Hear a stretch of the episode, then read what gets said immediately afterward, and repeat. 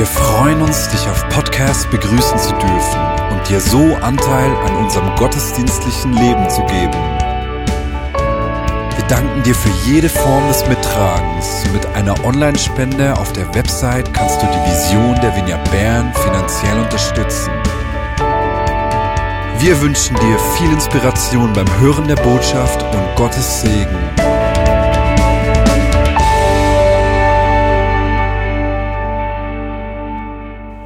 Hat die letzte Serie auch so toll gefunden wie ich? God at Work. Wer ist ermutigt worden? Hand hoch. Doch ein paar. Sehr cool. Ich, gehe, ich habe es mega cool gefunden, mal so eine Predigt zu hören, also Predigtserie zu hören, über Gott im Alltag zu leben. Und ich habe es selber auch ausprobieren. Ähm, nachdem der Andrea Di Melio geredet hat, habe ich am Montag das positive Lästern einmal ausprobiert. Mögt ihr euch erinnern als positive Lästern? Genau, und ich bin so arbeiten und arbeite Montag, Dienstag immer beim Staatssekretariat für Migration. Langes Wort, abkürzt SEM. Genau, und ich arbeite für ein Hilfswerk dort. Ich gehe die Anhörigen mit, die Flüchtlinge müssen erzählen, warum sie in die Schweiz kommen. Und ich bin an diesem Montag erst am Nachmittag arbeiten, an einer Anhörung. Und nachher die Befrager uns selber abholen. Und dann ist ein Befrager gekommen, und der hat so den Ruf, ja, dass es ein bisschen tough ist und nicht so sensibel und so bla, die bla, genau. Und dann bin ich abgeholt worden und dann hat ein Arbeitskollege von mir gesagt, oh, viel Spass mit dem.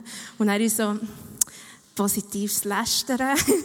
dann habe ich so gesagt, ja, ja, ja, wir schauen mal und so. Dann sind wir rübergegangen und dann hat die Anhörung angefangen und die ersten fünf Minuten waren wirklich schlimm. und ich habe so gedacht, oh nein. Und dann habe ich einfach gefunden, hey, ich will das jetzt nicht so nehmen, ich will jetzt nicht echt das so aussprechen und so ähm, wie akzeptieren, dass jetzt das eine schlechte Anhörung muss sein. Und dann habe ich wirklich bei Einleitung habe ich so noch zehn Minuten Zeit, um, ich muss nichts sagen und ich muss nicht aufpassen, es ist immer die gleiche Anleitung. Und dann habe ich wirklich gebetet, gesagt, hey, und das soll ein Raum sein, das soll, Frieden soll hier sein, seine Atmosphäre soll hier sein und es soll eine gute Anhörung werden. Und wirklich, auch nach einer Viertelstunde hat es sich geändert. Aus, der Befrager ist mega gut auf einen Flüchtling, auf einen Gesuchsteller eingegangen. Der Gesuchsteller war mega frei im Reden. Ähm, und es ist eine gute Anhörung geworden. Und am Schluss hat der Befrager uns gedankt und gesagt, danke für die mega gute Anhörung. Genau.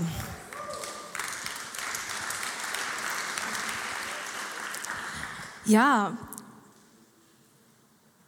ich habe auch ein paar Mal bei, dem, bei diesen Gottesdiensten gedacht, ist das schon mega cool, was die da alles erzählen und was die so erleben mit dem Gott im Alltag und so. Aber manchmal sehe ich das bei mir am Arbeitsplatz nicht. Also jetzt am Montag, das war wirklich so eine super Möglichkeit, wo ich beten konnte, und es hat sich verändert. Aber manchmal gehe ich auch her und irgendwie, es, es funktioniert einfach nicht.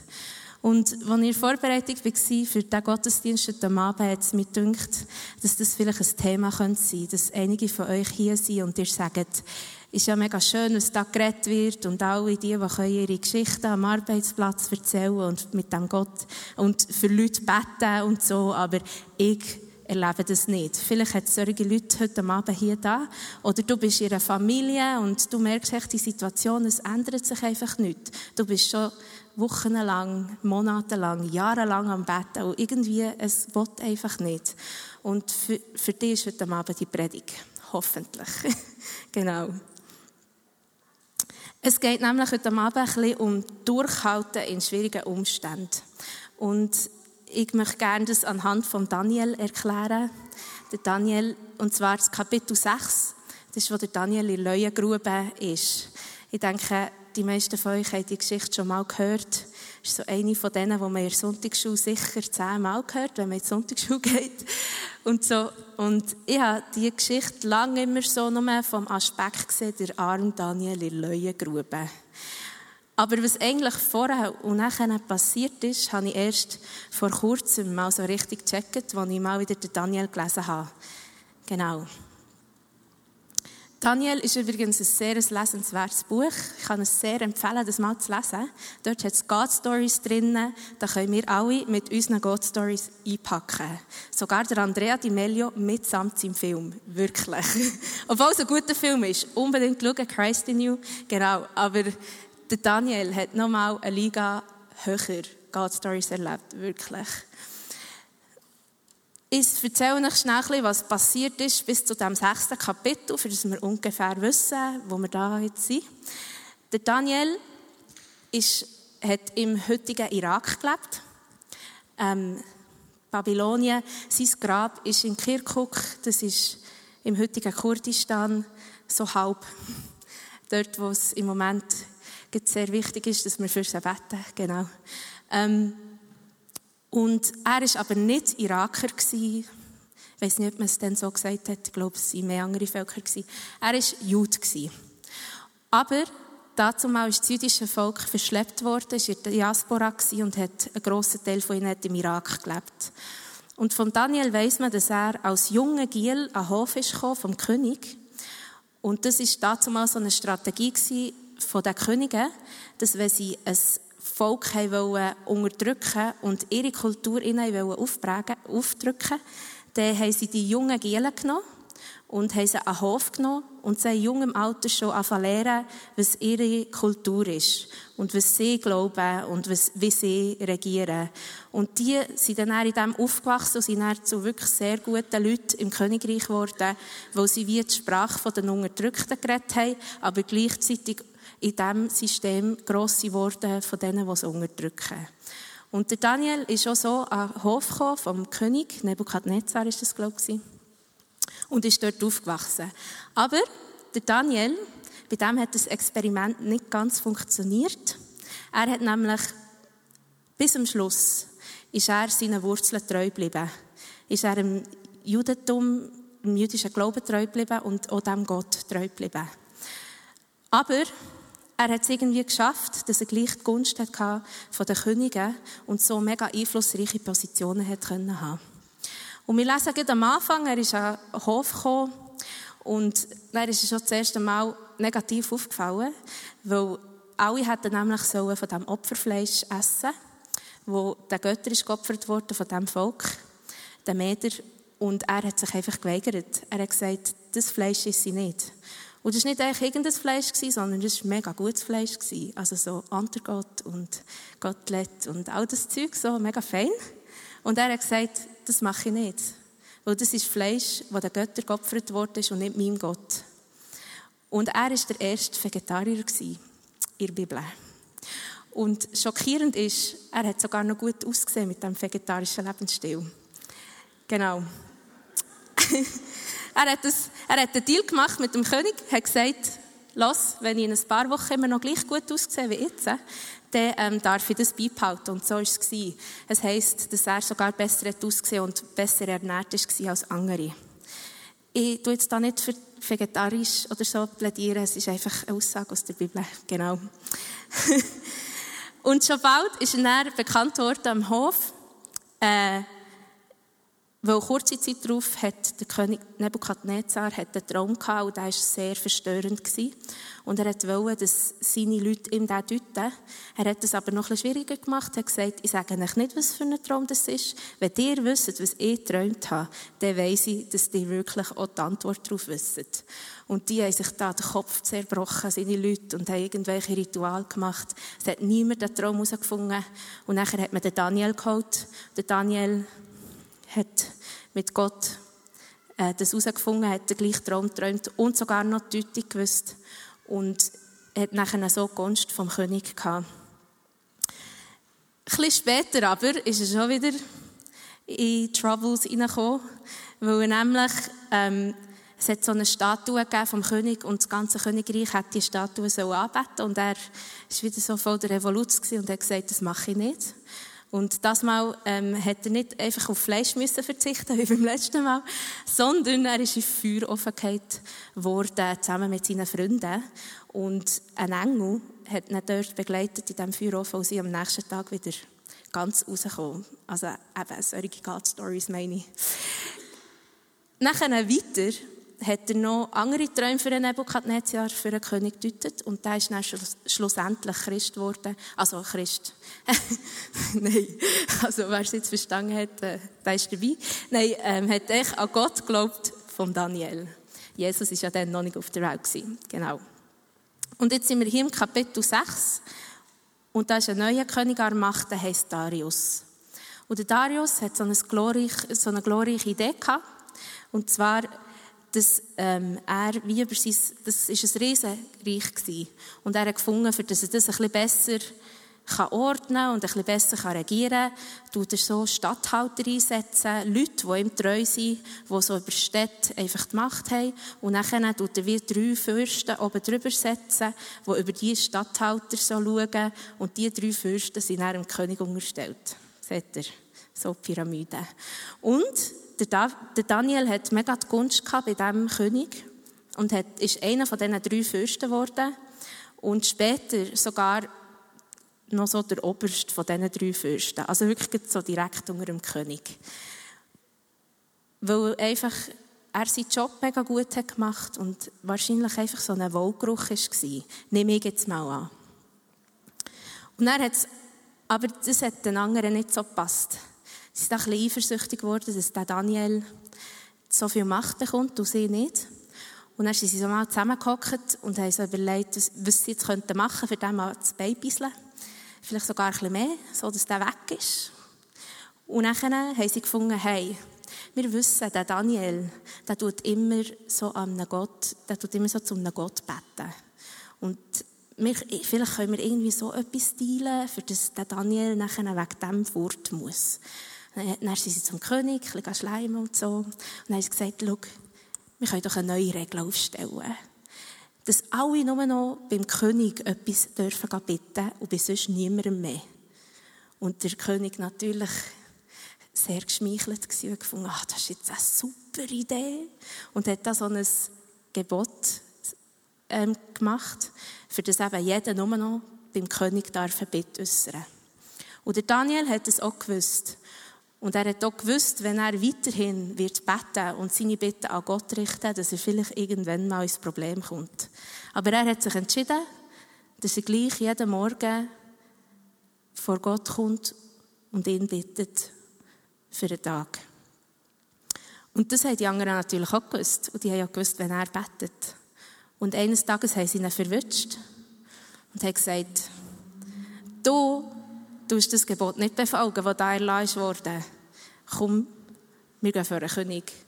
Haben ihn abgeführt vor einen König und haben dem König gesagt, lass mal, da, die Typ da, die super toll, der, der hat da im Fall ein Gebot nicht geachtet. Und das heisst, und das habe ich irgendwie das erste Mal so richtig gelesen, dass der, der König Darius mega schockiert war.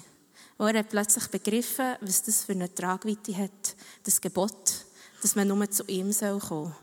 Und das heisst, dass sehr, es, es jammerte ihn sehr. Das finde ich so einen schönen Ausdruck.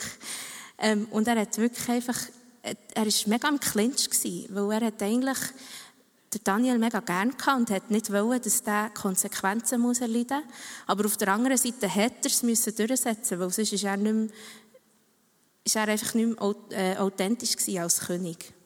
Und jetzt schweren Herzens hat er gesagt, okay, gut, Daniel, du musst leider in die Leuengrube. Und so ist der Daniel am Abend eingesperrt worden in dieser Grube. Gesundheit. Und nachher heisst es etwas Zweites, was ich irgendwie das erste Mal gelesen habe. Heisst der König, dem König hat es Leid da und er hat gefastet und betet für Daniel die ganze Nacht. Ist nicht so schwierig, die Nacht zu fasten, aber gleich, er hat es gemacht. Ähm, und hat für ihn gebetet. Und ist wirklich, obwohl das er, der Darius, es heisst nicht von ihm, dass er Gott kennt hat, aber er hat wie, hat einfach, es hat ihm so wehgetan. Und am nächsten Tag ist er als erstes zu dieser Leuengrube, also ich stelle mir manchmal so vor, noch so im Pyjama und so echt der erste Gedanke Morgen, wenn die Sonne aufkommt, ist dort hergegangen und hat so ganz zaghaft in die Leuengrube reingeredet, so, Daniel, bist du noch da? Und auch nicht gedacht, dass es wirklich so ist. Und dann hat Daniel geantwortet, ja, ich bin noch da. Und dann ist Daniel wieder rausgekommen. Und nachher hat der König gesagt, er war so fasziniert davon, dass das genutzt hat, dass er hat betet und gefastet und Daniel hat es überlebt in dieser Leuengrube, dass er gesagt hat, hey Daniel, der Gott, den du hast, das ist ein mächtiger Gott und mein ganzes Königreich soll dem Gott nachfolgen. Crazy, hä? Das ist mal eine God-Story. und es hat mich einfach so überwältigt, dass durch das, was Daniel gemacht hat, dass ein ganzes Volk nachher einem Gott ist nachgefolgt. Das ist, das ist Erweckung. Das ist das, wo wir immer davon reden. Das ist Durchbruch, Veränderung von einem ganzen Volk. Und das ist das, was ich mich so fest sehne. Dass unsere, unsere Gesellschaft, nicht nur unsere, nicht nur die Schweiz, Europa, die ganze Welt, echt darf den Gott erkennen und sagen, hey, und das ist der Gott, wo wir daran glauben. Und weißt du was? Es hat einen Mann gebraucht für das ganze Königreich. Und das holt mich einfach um. Ich habe letzte Woche einen Bibelvers gelesen, 2. Korinther 2, 14 bis 15. Dort heißt es, Gott aber sei Dank, der uns immer im Triumphzug von Christus mitführt und durch uns an allen Orten den Duft von der Erkenntnis des Christus verbreitet. Denn wir sind ein Wohlgeruch von Christus. Hey, du bist ein Wohlgeruch. Dort, wo du hergehst, dort für Leute erkennen, wer Jesus ist. Weil Jesus ist mit dir, dort, wo du bist. Und vielleicht merkst du es nicht im Moment. Vielleicht ändert es sich nicht innerhalb von 15 Minuten. Vielleicht musst du ein halbes Leben dranbleiben. Aber du bist ein Wohlgeruch. Das steht im 2. Korinther. Und im Römer 8, 19 steht, die gesamte Schöpfung wartet sehnsüchtig auf den Tag, an dem die Kinder Gottes in ihrer ganzen Herrlichkeit erkennbar werden. Auf wen wartet die ganze Schöpfung? Dass Kinder von Gott erkennbar werden. Das sind wir. Die Schöpfung wartet darauf, dass wir seine Herrlichkeit sichtbar machen. Ist es nicht crazy? Es geht nicht darum, dass er muss kommen. Es geht darum, dass wir Söhne und Töchter sind in unserem Alltag. Wie können wir aber dranbleiben? Wie können wir täglich den Wohlgeruch sein? Wie können wir täglich das probieren, Kind Gottes zu sein? Ich habe drei Punkte beim Daniel gesehen, die ich heute Abend mit euch teilen möchte. Der erste Punkt. Der Daniel war konsequent in seinem Lebensstil. Schon als er an den Hof kam, hat er angefangen und hat gesagt, hey, nein, das mache ich nicht. Und er war auch bereit, die Konsequenzen dafür zu tragen, nämlich kein Fleisch zu essen. Und noch anderes Zeug. Und, und er hat seine Identität nie abgelegt. Er ist zwar unter einer anderen, in einer anderen Kultur aufgewachsen, aber er bis zum Schluss hat er gewusst, welchen Gottes er dient und wo er herkommt. Ich habe mir das so überlegt, was das für mich heisst in meinem Alltag.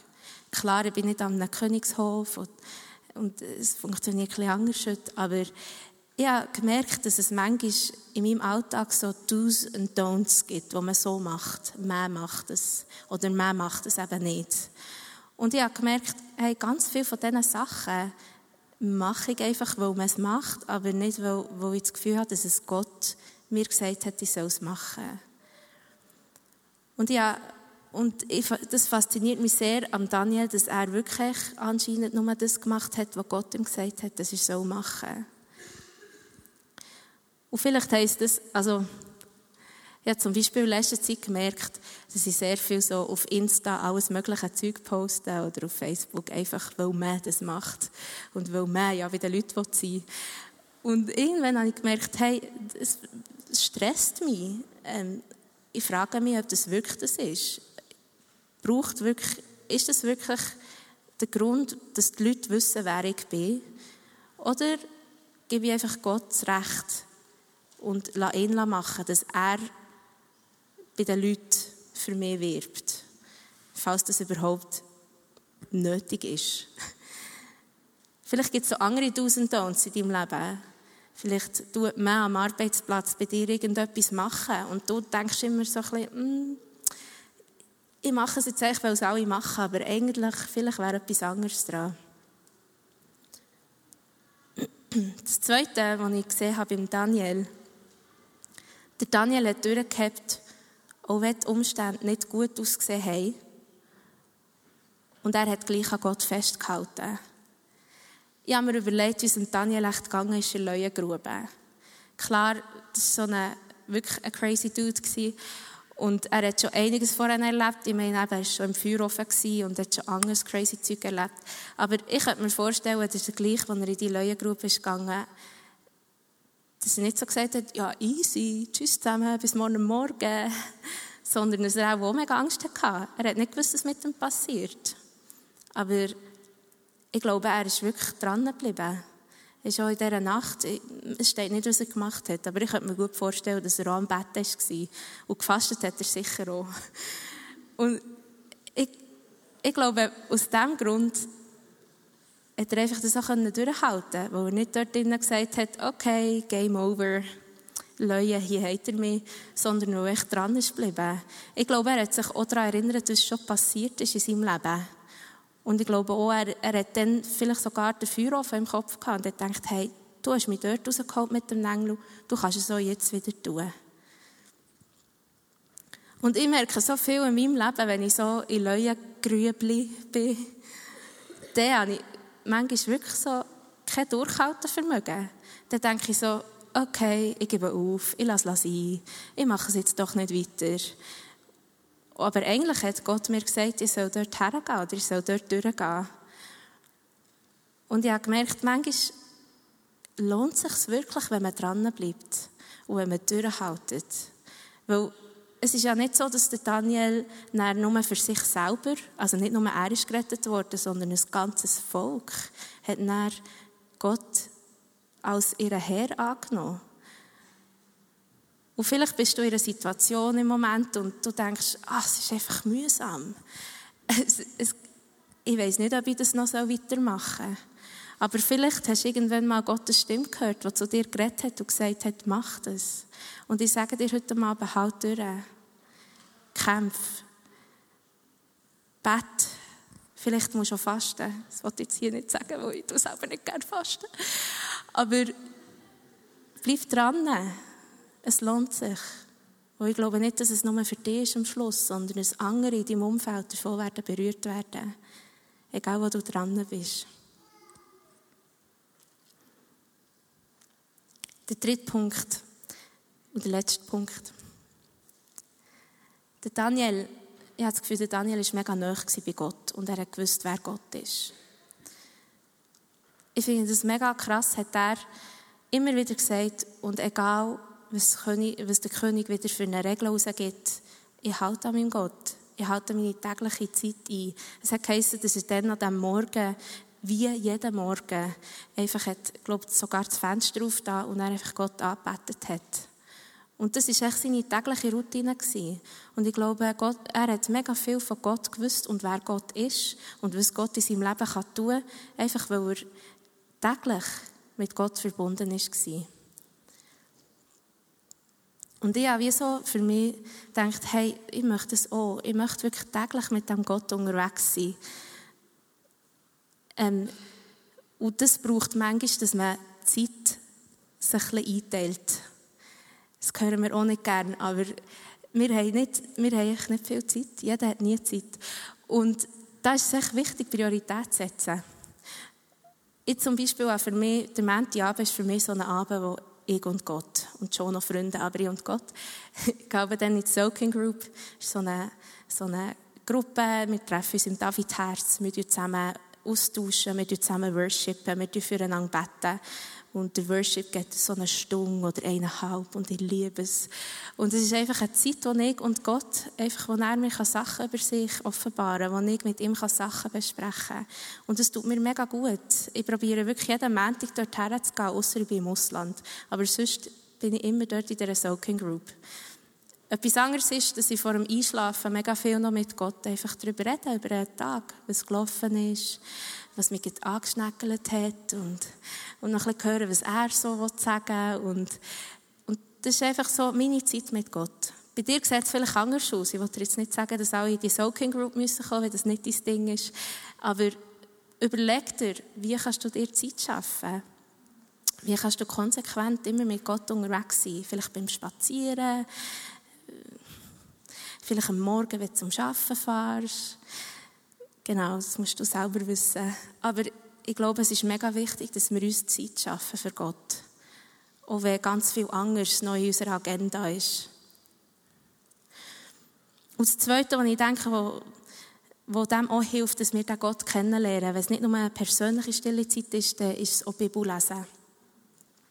Und das ist so ein Thema, ähm, wo ich erst seit letzten November wieder merke, wie wahnsinnig wichtig das ist, dass wir Bibel lesen. Und zwar bin ich dann im Nordirak gewesen. Genau dort, wo der, David, äh, der Daniel sein Grab hat. Und, ähm, ich durfte dort her dürfen gehen, ich arbeite noch bei Campus für Christus und wir haben dort so Partner und dann habe ich dort her dürfen gehen. Und vielleicht muss man noch ein bisschen sagen, ich bin aufgewachsen in einer traditionellen Kirche und äh, Bibellesen war mega wichtig und ich habe es auch immer gemacht und ich habe es geliebt. Wirklich jeden Abend habe ich die Bibel gelesen mit so einem Bibelleseplan und so. Und dann kam eine Phase in mein Leben gekommen, wo ich mehr so das Persönliche mit Gott anfangen schätzen. Eben, am Abend im Bett liegen und mit ihm über den Tag reden oder Soaking und so. Und dann habe ich das wie mehr gewichtet. Plötzlich war es wichtiger gewesen, was ich und Gott zusammen. Und die Bibel habe ich so ein bisschen vernachlässigt. Und dann bin ich auch bei diesem Irak gewesen. Und ich habe Christen kennengelernt dort, ähm, wo etwa ein Jahr vorher oder zwei aus Mosul raus müssen. Ich weiss nicht, wer die Geschichte mit gehört hat, Mosul ist vom IS erobert worden und sie haben den Christen ein Ultimatum gestellt. 72 Stunden haben sie Zeit gehabt, um aus Mosul rauszugehen und dann hat man es entweder geköpft oder sie müssen zum Islam übertreten.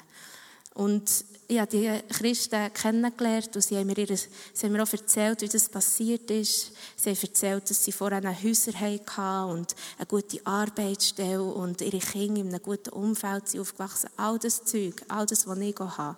Und vom einen auf den anderen Tag war alles vor.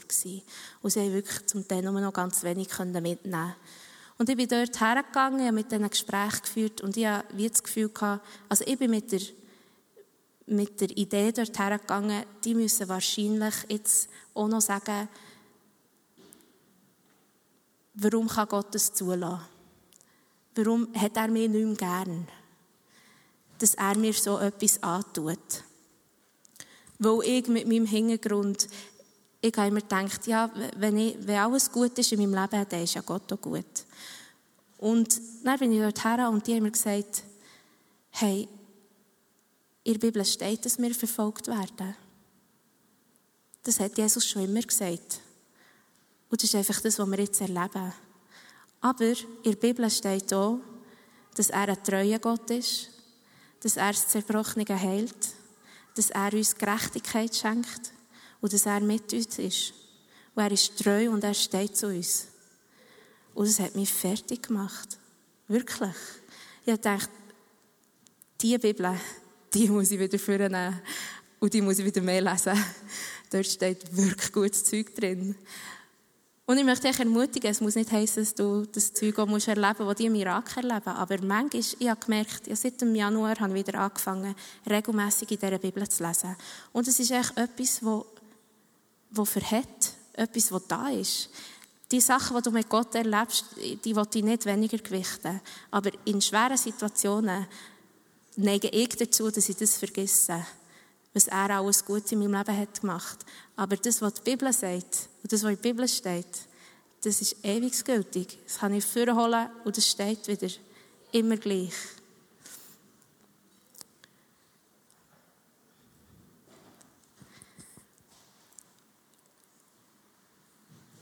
Ich sehne mich einfach danach, dass unsere Gesellschaft wieder darf sehen, was wir für einen guten Gott haben. Und dazu bist du wichtig. Dort, wo du am Montag bis Sonntag, Freitag hergehst, gehst arbeiten, dort bist du ein Wohlgeruch. Und die Leute in deinem Umfeld, in deinem Daheim, in deinem Freundeskreis, die sehnen sich danach, dass du seine Herrlichkeit bekannt machst. Und darum möchte ich dich ermutigen, dran zu bleiben, mit dem Gott unterwegs zu sein. Zeit investieren in ihn. Und einfach mit ihm durch das Leben zu gehen.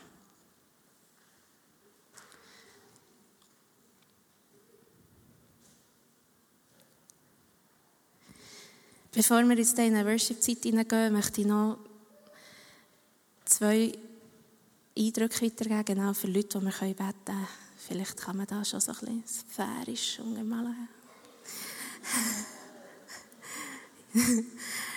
ähm, ich habe das Gefühl, dass heute Abend Leute da sind, die wirklich schwierige Situationen sind.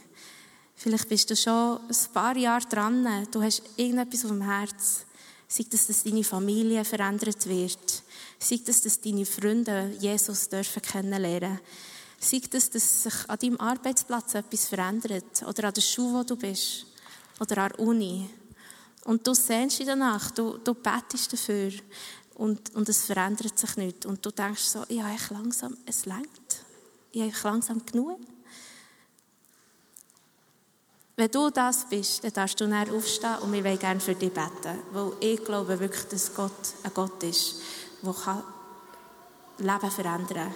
Der manchmal mit seinen Engeln auftauchen kann und Sachen kann verändern kann. Aber es braucht uns, dass wir beten dafür. Darum, wenn du da bist und das dich betrifft, darfst du näher aufstehen und die Leute um dich herum beten euer bestes Gebet. wir wollen einfach Veränderung sehen in diesem Leben. Genau. Und vielleicht bist du heute Abend da und äh, du hast dich schon die ganze Zeit gefragt, als ich von dem Jesus geredet habe, so, wer ist der Dude? ich kenne den Jesus noch nicht, aber ich möchte ihn kennenlernen. Vielleicht bist du heute Abend da und es hat dich irgendetwas berührt bis jetzt. Du kannst es nicht genau sagen, aber du weißt, ich glaube, es ist Zeit, dass ich mein Leben Jesus gebe. Wenn du das bist und du vielleicht jetzt so mega schnell fast einfach schnaufen und so ein einen schnelleren Herzschlag hast oder so, oder vielleicht auch nicht. Aber einfach im Kopf das Gefühl hast, sollst machen. Dann komm näher vorne. Und wir wollen gerne mit dir beten. Das ist die beste Entscheidung, die man machen kann. Also die, die jetzt Gefühl haben, ja, der erste Eindruck, der gilt mir und ich, sehne mich nach Veränderung dort, wo ich bin, dann dürft ihr aufstehen. Jetzt. Und die Leute rundherum dürfen für euch beten.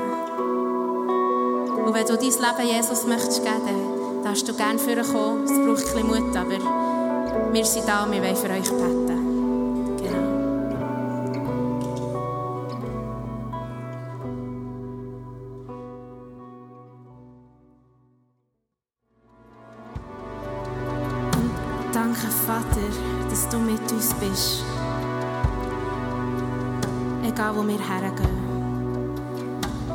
Hast uns die Autorität gegeben und die grosse Ehre, dass du durch uns möchtest den Menschen begegnen.